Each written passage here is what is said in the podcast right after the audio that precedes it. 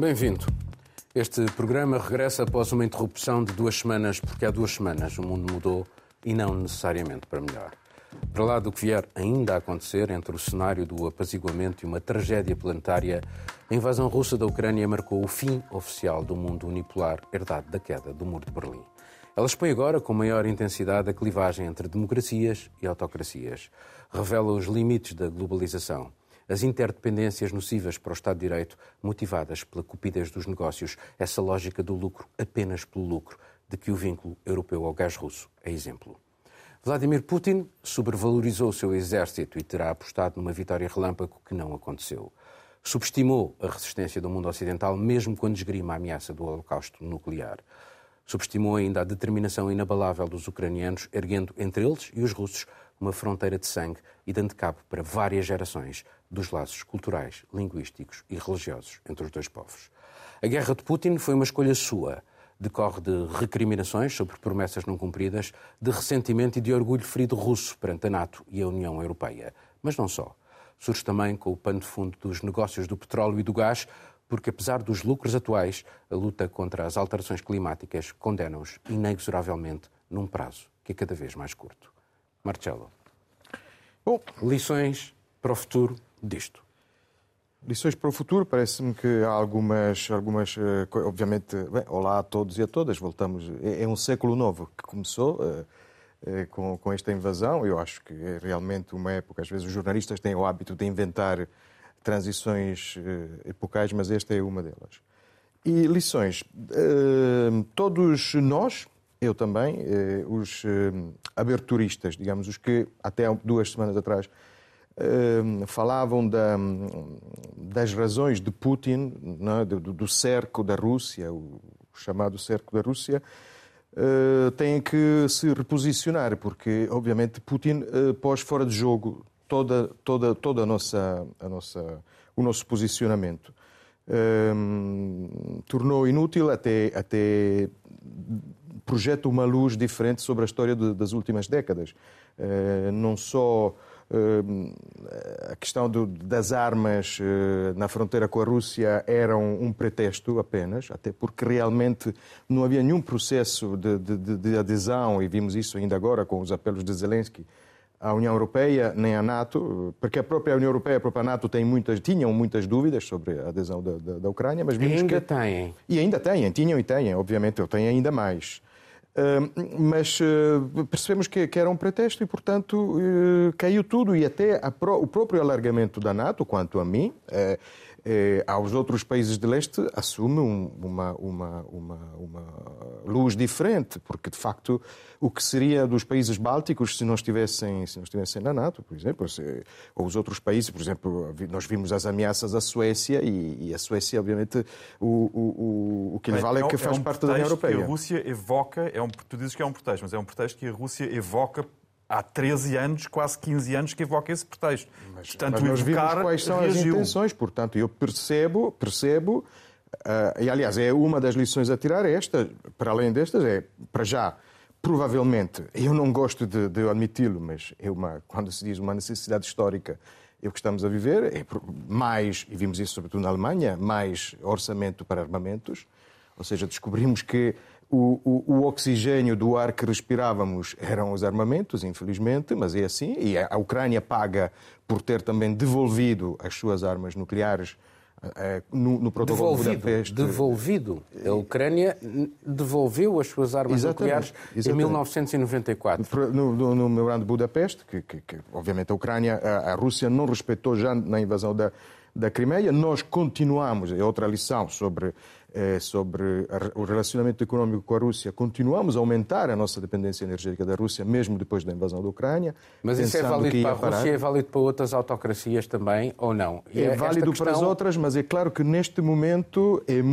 é, é necessário é, o tal regresso a blocos, a muros, não é? A um mundo com muros, a um muro muito grande e muito espesso, e obviamente é necessário isso. e, e e, portanto, já estamos a assistir a uma série de, de, de, de reposicionamentos também geoestratégicos em relação ao abastecimento, ao abastecimento energético.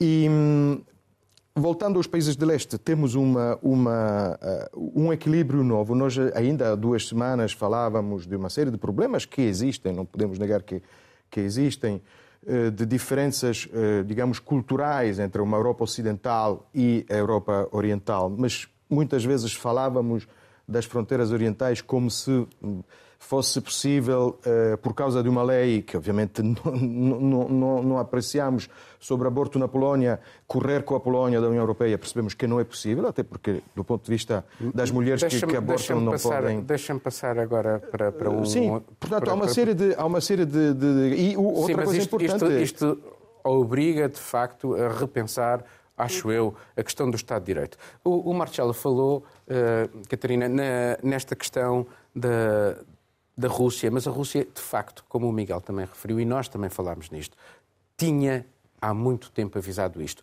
E houve, de facto, Gorbachev confirmou várias vezes, promessas de que a NATO não se iria alargar.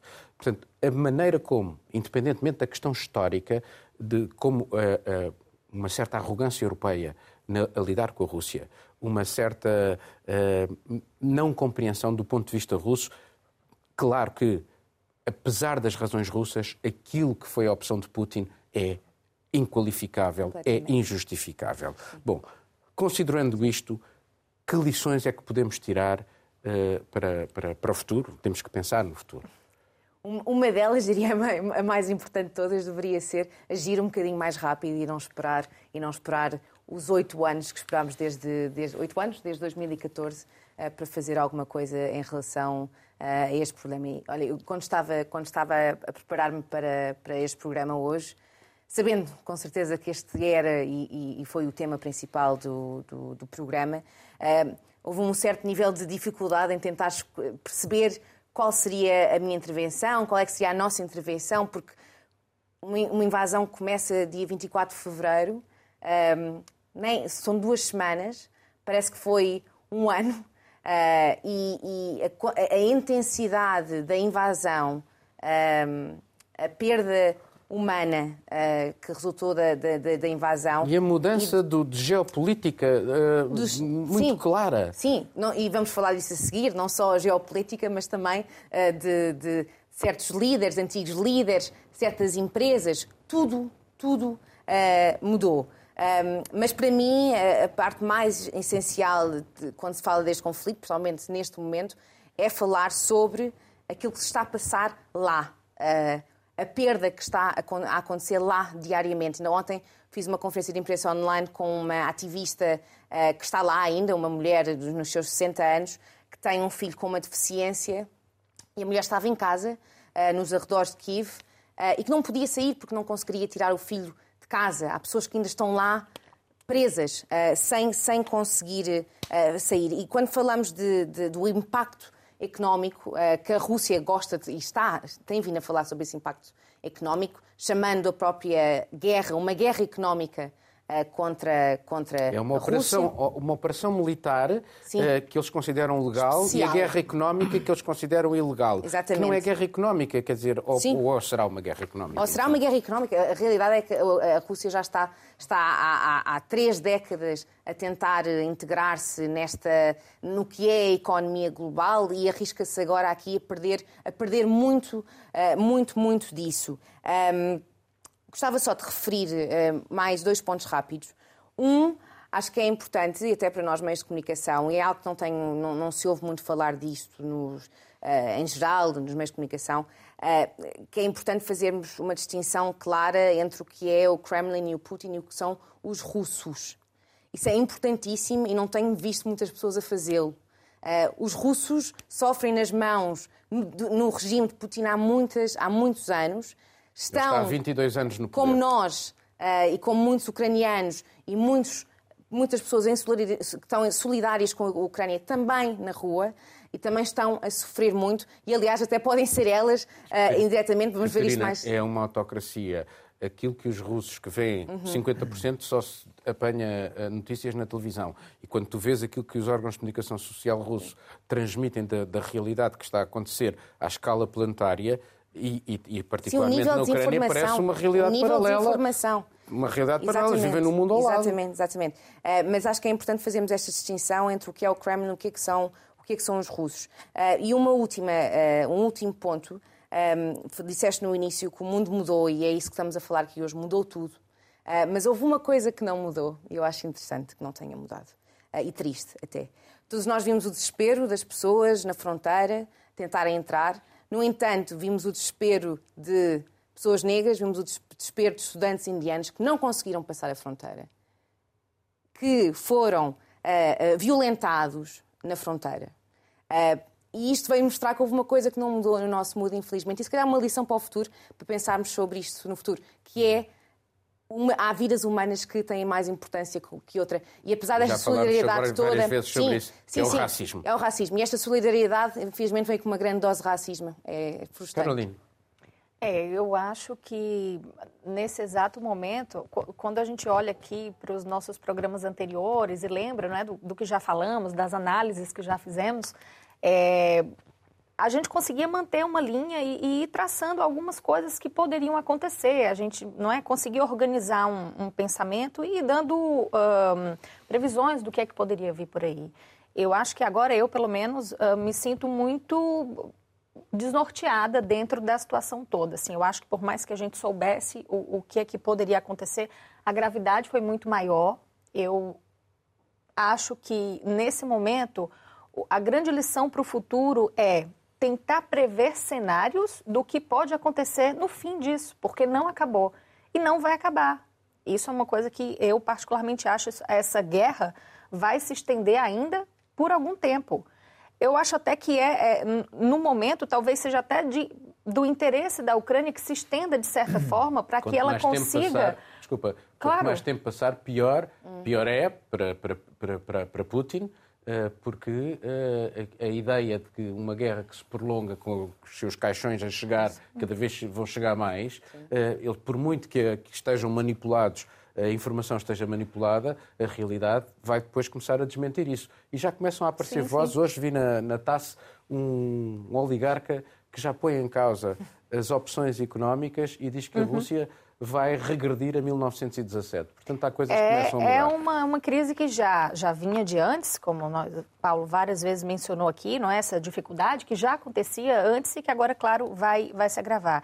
Isso vai se estender muito e eu acho que é realmente isso. A, a grande lição do momento para as lideranças, para os blocos, é tentar prever o que pode acontecer daqui a algum tempo, como agir e como tentar mitigar esses efeitos. Mas esta dependência que nós criamos com autocracias e ditaduras faz sentido para quem defende um modelo de sociedade que é outra. A ideia de que, uh, através dos negócios, vinha a liberdade política. Isso não aconteceu na não Rússia, aconteceu. não acontece na China. E, e, não vai acontecer. Então, esse modelo de dependência também precisa ser revisto. E pode ser que agora chegou-se no momento em que não é mais possível negar que isso precisa ser revisto. Nós estamos vendo uma situação que se desenvolve de maneira muito grave, pior do que muita gente imaginava, que está totalmente relacionada a essas relações com autocracias, com o poder de certas oligarquias, com poucas pessoas que detêm dinheiro demais e controlam tudo a partir daí.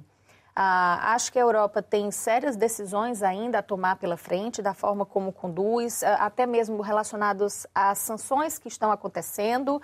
Ah, Vladimir Putin parece, e aí eu só pego no ponto do que a Catarina disse agora, é uma guerra de Vladimir Putin, não é uma guerra dos russos contra a Ucrânia, eu acho, e, e, é preciso ter muita atenção em como é que se vai ser daqui para frente para tentar uh, fazer com que mine a força que ele ainda tem, que é muita. Miguel. Obrigado. Eh, eu discordo que seja uma guerra de Putin. Eh, e eu acho que há um exercício que é, que é difícil para, para todos nós e quem, quem faz análise, quem está a fazer análise desta guerra, que é ganharmos distância para vermos as coisas. É muito difícil. Para mim é particularmente difícil, queria só dizê-lo, porque o meu pai, quando tinha a idade da minha filha hoje, a minha filha tem 12 anos, o meu pai tinha 11 anos. O meu pai fugiu do leste da Europa a pé com a mãe dele, viúva. A mãe dele tinha 44 anos. Perderam tudo o que tinham, a casa, tudo, toda a existência material e caminharam dias, dias. Conheço estas histórias desde sempre, sei os traumas que isso deixou no meu pai, sei uh, as histórias em, em primeira mão da minha avó e fugiram do Exército Vermelho E dizia-se na altura, era o Exército Vermelho, mas estavam a fugir dos russos. E a minha avó não era alemã, a minha avó era súbdita do Império Austro-Húngaro, de famílias, de comunidades que falavam alemão e que viviam há gerações, no caso da minha avó, na Boémia, mas também muita gente que fugiu da Ucrânia. Fugiram 12 milhões de pessoas na altura, é a estimativa, no final da guerra e já depois da guerra, e morreram 600 mil civis nessas fugas. Portanto, não foi uma fuga simples, não foi uma fuga que teve uma recepção solidária. É uma história da família que me marcou muito, porque meu pai notava, eu notei sempre o trauma que ele teve com essa, com reinventar a sua existência. A minha avó foi das poucas pessoas os alemães constituíram-se depois em comunidades para reivindicar, e os austríacos, reivindicar o que tinham perdido nos blocos. A minha avó disse sempre que não, eu não quero saber disso, coisas materiais são fúteis, eu recomeço a minha vida e fez tábula rasa com as suas reivindicações. Isto só para dizer que me toca muito este assunto, mas tenho que me obrigar a distanciar um bocado. E se eu me distancio um bocado, vejo, não é só desde 2014, eu quando disse que é há 15 anos, é há 15 anos que Vladimir Putin verbaliza que não aceita o dito cerco. Desde a Conferência de Segurança de Munique em 2007, quando ele fez um discurso a dizer que não aceitava. E depois de ele dizer que não aceitava que os países do Pacto de Varsóvia estivessem a passar todos para a NATO, mais quatro países do Pacto de Varsóvia passaram para a NATO. O Ocidente, como tu disseste, e eu concordo perfeitamente contigo, tratou a Rússia como uma eh, bomba de gasolina, uma estação de combustíveis e com alguma racionalidade, porque é muito mais barato trazer o gás russo por gasodutos do que ir buscá-lo por navio não sei onde, aos Estados Unidos, por exemplo. E, e essa, essa atitude do Ocidente tem sido uma humilhação sistemática sentida não só por Vladimir Putin, e chega agora aí à Caroline, eu acho que nós temos toda uma ideologia que não tem a ver com aquela autocracia em que a Rússia se transformou, uma ditadura repressiva que acabou com a liberdade de imprensa, sem dúvida, mas nós temos há muitos anos estrategas, como por exemplo o Sr. Sergei Karaganov, que publicava artigos e publicou antes, anos antes desta invasão, e durante a invasão publicava artigos a dizer que a Rússia tem que recorrer para fazer face a essa humilhação e para se reinventar enquanto aquilo que já foi, tem que recorrer a uma destruição construtiva. E ele explica o que é, o que é, que é a destruição construtiva. Ele é um ideólogo do Kremlin, é uma pessoa escutada e lida por Putin.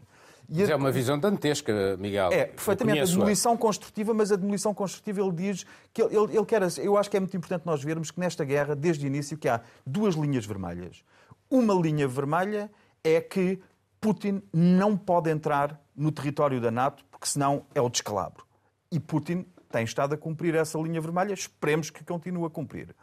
Por outro lado, eh, Putin também diz que há limites agora que traçou de novo, que é a nova linha vermelha para o Ocidente atuar, que é a Ucrânia não entrar na NATO, a Geórgia não entrar na NATO, a Moldávia não entrar na NATO. O que me parece grave e que nós não podemos... Já agora, Miguel, deixa-me colocar... Deixa só acabar uma não, frase. Não, não, mas porque te vai ao encontro daquilo que tu dizes, que é o absurdo que é, felizmente que vai demorar 10 anos, meter-se, admitir-se a Ucrânia no contexto atual na União Europeia, porque a União Europeia também tem uma cláusula salvaguarda em caso de ser atacada.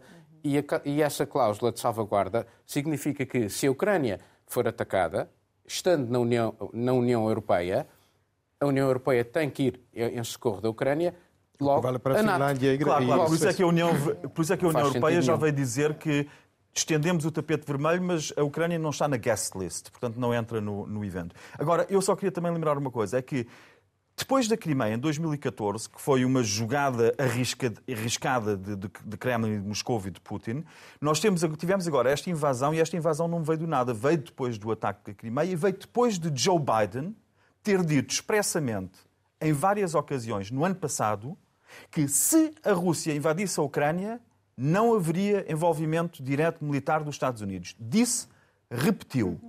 Ou seja, esteve a avalizar, quer se queira, quer não, esteve a avalizar e a dar Abrir garantias a, a, um déspota que ele podia entrar na Ucrânia sem receio de reações militares. E porquê é que Biden fez isso? Pode-se especular. Eu especulo. Eu especulo e vejo que há três indústrias muito importantes nos Estados Unidos. Uma delas é a do armamento, os Estados Unidos são o maior produtor mundial de armamento, têm 37% do mercado mundial, a seguir vem a Rússia, tem 20%, e a seguir vem a União Europeia. Portanto, os Estados Unidos têm três indústrias muito poderosas: o armamento, depois têm o energético, onde estão a produzir muito gás para o qual não têm mercado, e depois tem a indústria agrícola, de eh, produtos agrícolas, e tem ainda a financeira. E todas estas quatro, estes quatro grandes ramos beneficiam muito com as sanções que estão a ser decretadas. Por isso é que, se nós olharmos para todo este catálogo de sanções que está a sair, Biden disse... de uma invasão, não percebo... Não, não, eu digo-te, eu explico-te. Biden disse exatamente, quando disse que não haveria uma envolvência direta dos Estados ainda Unidos, bem. disse quais é que seriam... Ele, na altura, disse, no ano passado, Biden disse e fez um elenco das sanções que iriam recair, recair, sobre a Rússia. Portanto, nenhuma das sanções são uma surpresa para Putin. Agora, que isto tem um custo brutal, trocar um país uh, uh, incipientemente democrático, mas democrático como era a Ucrânia, entregá-lo a uma ditadura que está a assumir como ditadura como é a Rússia, e quando a moeda de troca é uma larga fatia do mercado europeu do gás e é uma vendas de armas maciças para a União Europeia, que todos estão a comprar armas, nós podemos achar que isto é perfeitamente cínico acho que é cínico quem não olha para a história mas, das Miguel, últimas Miguel, 20 ocupações dos Estados Unidos. Mesmo, mesmo, e é este distanciamento que nos custa fazer porque nós gostamos de vestir uma camisola. E a camisola é da heroicização de Zelensky. Nós estamos a heroicizar Zelensky, estamos a heroicizar a resistência do povo ucraniano, estamos Miguel. a enaltecer uh, o Miguel, sofrimento deixa, humano, deixa, mas não estamos a olhar para o sofrimento tema, humano agora, ao lado. É não, não, já vimos e lemos muitos destes discursos. O que eu não percebo deste discurso é que, afinal, o erro foi os Estados Unidos não intervirem eh, militarmente para defender a Ucrânia, ou então o erro foi as sanções, não devíamos ter feito mesmo nada. Realpolitik, Marcelo, Realpolitik, é entregar, é entregar é que aqui, entre dois blocos destes, e não te esqueças que a Rússia tem a China e a Índia por trás. É, entre é dois blocos destes, tu não distingues entre o bem e o mal. Nós podemos não, não pessoalmente vestir. A... Eu visto a camisola de que preferia não, viver em Nova Iorque a viver em Moscou. Prefiro uma democracia como a norte-americana ou a alemã ou a uma autocracia, uma ditadura como a russa ou até como a democracia como, como a polaca, se quiseres. Agora, nós temos que nos separar nesta análise do bem e do mal, porque não é isso que está em questão no direito internacional. Mas quem é que falou Nunca do bem foi. e mal? Mas quem é que falou? Estamos a falar de, de esta, estratégias esta, esta para guerra, fazer face a uma invasão. Esta guerra é uma guerra partindo do pressuposto que tu estás a dizer, que o Putin olhou para isto e pensou: vou fazer isto e vou tramar o povo russo durante gerações.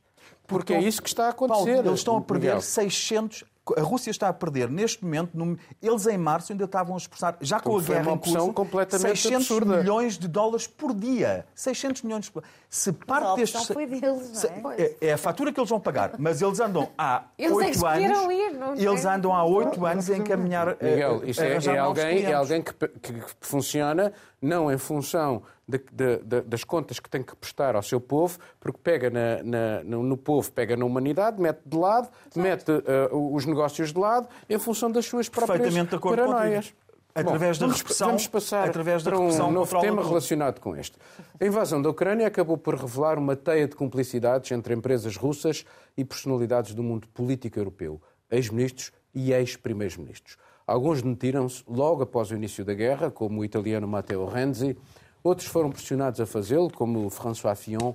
Outros, eh, ainda, como o alemão Gerhard Schröder, resistem em posições de destaque em empresas ligadas ao Kremlin.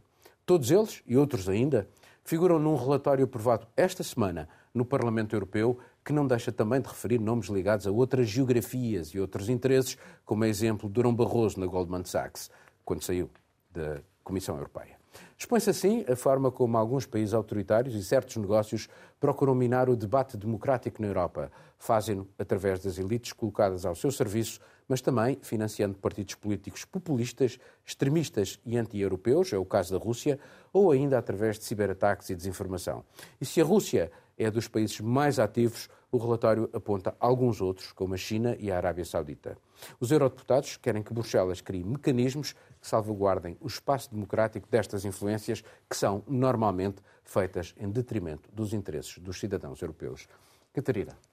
Olha, eu acho que quanto à, à, à, Rússia ou à China, a intervenção que esses países têm na União Europeia e no mundo, porque não é só na União Europeia, é? olhamos para, para os próprios Estados Unidos, olhamos para o continente africano, onde temos empresas chinesas a construir estádios de futebol uh, e hospitais em troca de conseguir poder influenciar política nacional e aceder a recursos. Portanto, não é novidade uh, que uh, esta interferência de, aconteça na Europa. O que eu achei fascinante uh, nos últimos tempos, falando especificamente da, das elites, uh, olhando para, para grandes líderes de grandes empresas, mas também políticos, líderes partidários na Europa, foi uma mudança de posição que aconteceu muito rapidamente nestas pessoas, que passam de uh, grandes admiradores de Vladimir Putin e próximos de Vladimir Putin e do Kremlin a quase ativistas uh, anti-guerra. Uh, olhemos, por exemplo, para a Marine Le Pen, em França, que em 2017 foi, foi a Moscovo ter um encontro com Putin. Uh, depois, o partido dela, 2000, 2017, acho, recebe 9 milhões de euros de uma empresa russa. Olhemos também para, para, uma, para Salvini, por exemplo, que agora há pouco tempo foi à fronteira entre a Ucrânia e a Rússia. Mas foi humilhado. Foi humilhadíssimo, humilhadíssimo, com o presidente da Câmara Local, desse, desse local, nessa cidade na Polónia levou uma t-shirt com, com a cara de Putin que Salvini tinha usado numa visita a, a, a Moscou. E vemos o mesmo com empresas e elites, donos de grandes empresas, que, ou pessoas que pertenciam, eram diretores de empresas, como acho que o antigo primeiro-ministro finlandês, que era diretor num, num dos maiores bancos russos, saiu da, da, da direção. Vemos também, quando falamos de desinformação, Russia Today, por exemplo, que tínhamos o antigo Vice, Vice Minister, First Minister, desculpem, da Escócia, que tinha o seu próprio programa na Russia Today, em Londres, suspendeu esse programa. E o que eu acho interessante nisto é que toda esta mudança é um bocado, quer dizer, eh, não significa quase nada, não é? Isto é, depende dos interesses. Portanto, ou é para os votos ou para a percepção pública, mas pouco ou nada tem a ver com a, com a, com a humanidade em com si. A consciência. Com a consciência. Com a consciência, exatamente. E uh, isto para dizer que este mecanismo europeu que os parlamentares europeus querem, querem um, introduzir claramente é bem-vindo. Todos os mecanismos são bem-vindos se forem para combater a, corrupção uh, e, a, e, a, desinformação. Acho que todos estes mecanismos são bem-vindos. O meu medo é aquilo que nós falamos sempre neste programa, é que seja só mais um mecanismo uh, para inglês, inglês ver. Uh, só um último ponto. Ontem, por exemplo, estava ao telefone com, a, com a uma, uma, assessora de imprensa da Comissão Europeia por, por causa de uma história sobre o Abramovich e a nacionalidade do Abramovich portuguesa. E a, e a assessora disse-me Uh, olha, nós não podemos, a União Europeia não pode impor sanções contra os seus próprios cidadãos. Eu fiquei confusa, não percebo nada do, do, do, das, das, leis europeias e estava a tentar ler e perceber. Uh, quando depois reparei que realmente a União Europeia já impôs sanções contra os seus próprios cidadãos, não é novidade. Agora estão a dizer que não vão fazer. Mas, por exemplo, se lembrarmos, em 2012, a mulher do Bashar al-Assad, que é britânica, foi proibida de entrar na União Europeia. Em 2014, quando a Rússia anexou a, a, a Crimea, também houve um regulamento que autorizou a sanção contra cidadãos europeus. Dito isto, só para dizer que, enquanto nesta altura, agora, como resposta a esta invasão, também a União Europeia não abrir as portas a essas sanções a pessoas que têm passaportes portugueses, neste caso portugueses, mas também de outros países europeus, e sancionar essas pessoas, acho que este tipo de mecanismos não significa muito. Mas posso estar errada.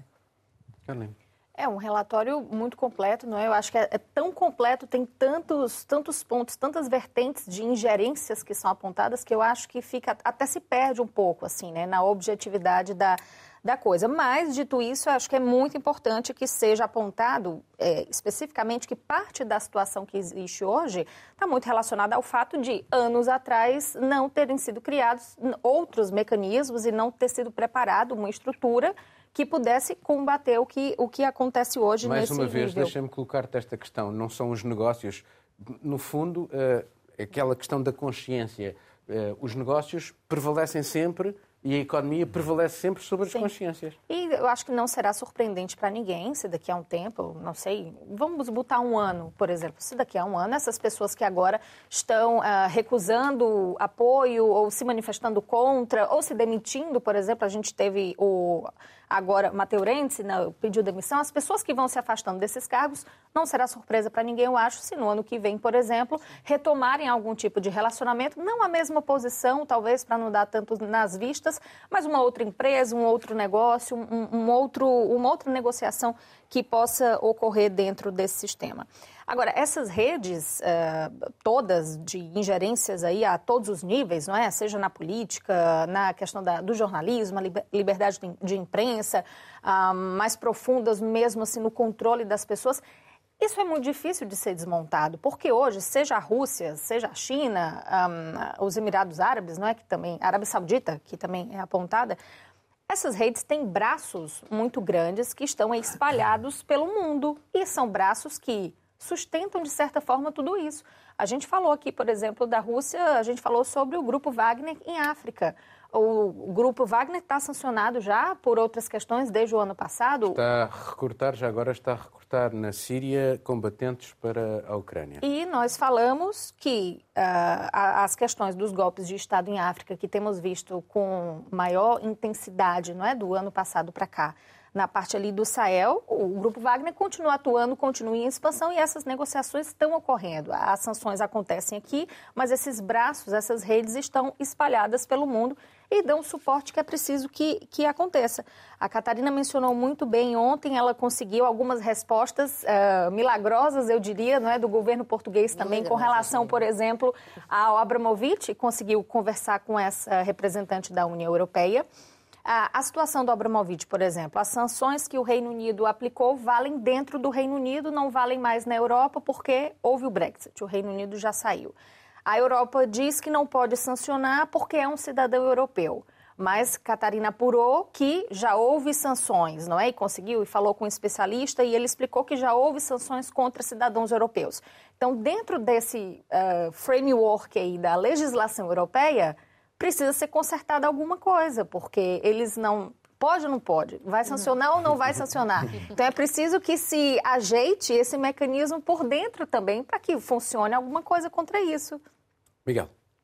Bem, quanto às sanções, eu acho que, que é difícil fazer com que acertem no alvo pelas razões expostas. A Catarina disse muito bem, para além do caso português, temos, eh, não sabemos quantos milhares de passaportes vendidos por Malta Malta nem sequer recorria a vistos gold, nem a questões das tendências judaicas para atribuir nacionalidade, simplesmente vendia passaportes. Vendia passaportes. Portanto, não, nós não sabemos quantas pessoas é que entram ou saem ao abrigo de, de, disso. Mas faz sentido esta, esta reflexão e esta necessidade de clarificar, uh, enfim, uh, quem está ao serviço de quem e se essas pessoas que estão ao serviço de alguém podem ou não minar aquilo que é um espaço democrático. Oh Paulo, claro que faria sentido, mas se nós sancionamos oligarcas russos, teríamos também que sancionar oligarcas ucranianos. Porque nós temos Zelensky. Com certeza. Zelensky acusou, mas não estão a ser. Zelensky é muito acusou... mais corrupto, eh, é muito mais corrupto a Ucrânia do que a Rússia. De Zelensky acusou, no ano passado, o presidente da Ucrânia acusou o homem mais rico da Ucrânia, que é o senhor Rinat Akhmetov, de estar a fazer um golpe de Estado, a prepará-lo para entregar a Ucrânia à Rússia. Isto dentro da Ucrânia.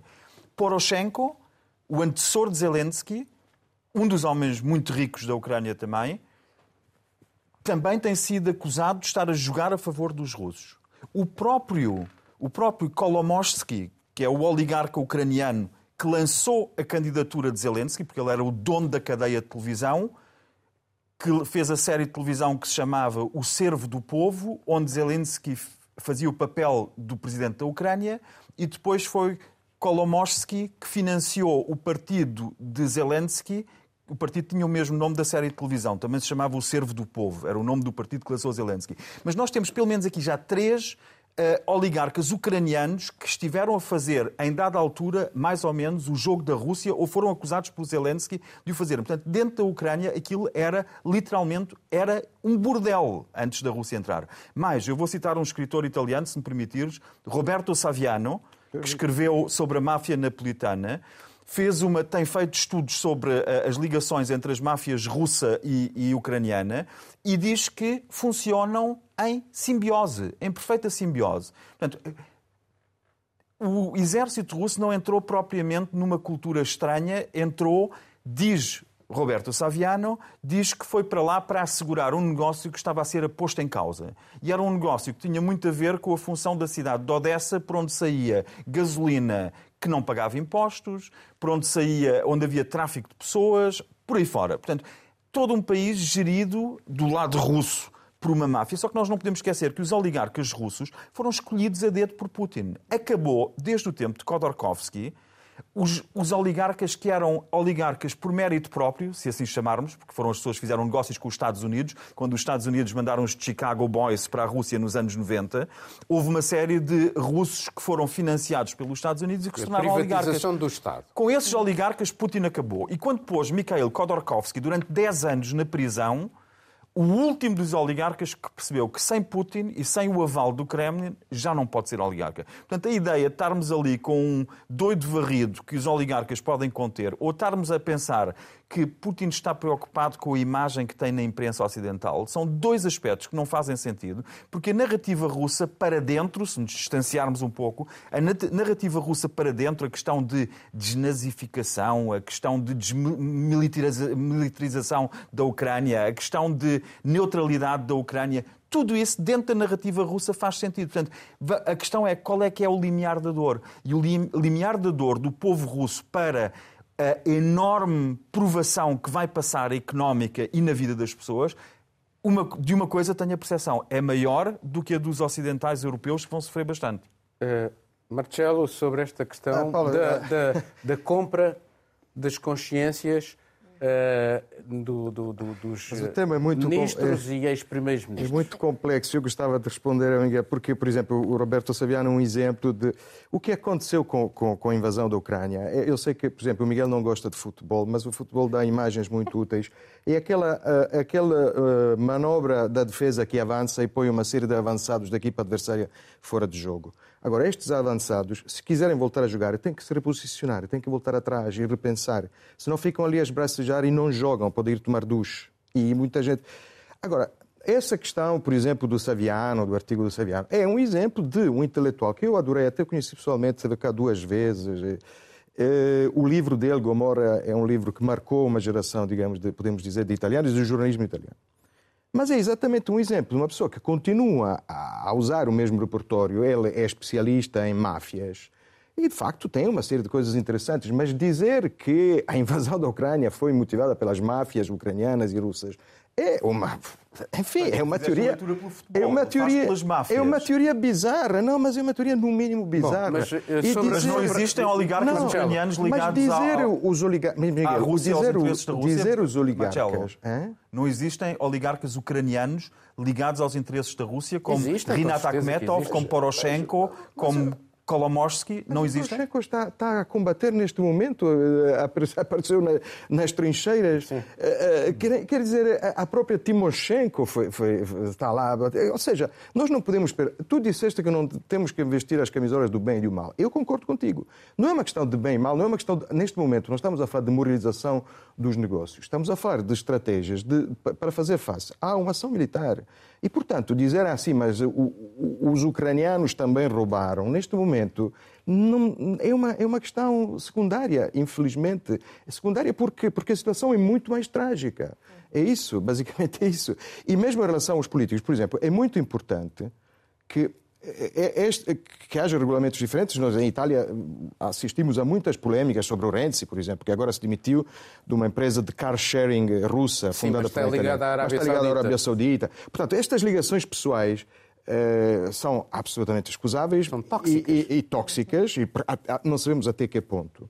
E depois existe, aí é está a grande diferença, existe a necessidade de nos relacionarmos com, com, com países eh, do, do, ponto de vista uh, geopolítico e do ponto de vista económico que às vezes transcendem a própria moralidade, e o bem e o mal, infelizmente. Por exemplo, agora há uma série de, de, de, de postas em, de, questões que estão a ser postas em causa, porque eh, os Estados Unidos de repente descobriram que outra vez a, Venezuela pode, pode vender petróleo. Portanto, estás a dizer entre aquilo que é desejável e aquilo que é possível. Ah, precisamente em termos de, realismo político e em termos também de, uma série de, questões que, vão, que surgem agora, e até uma, vamos falar disso daqui a pouco, que é a questão ambiental e que é a necessidade de, de, de, de gerir a transição energética uh, sem termos que fechar amanhã as fábricas em todo o Ocidente, porque isto significa, mais uma vez, o caos também do nosso lado. Vamos... Era uma das coisas que o Putin quer, quer provocar. Temos cinco minutos para tratar deste próximo programa.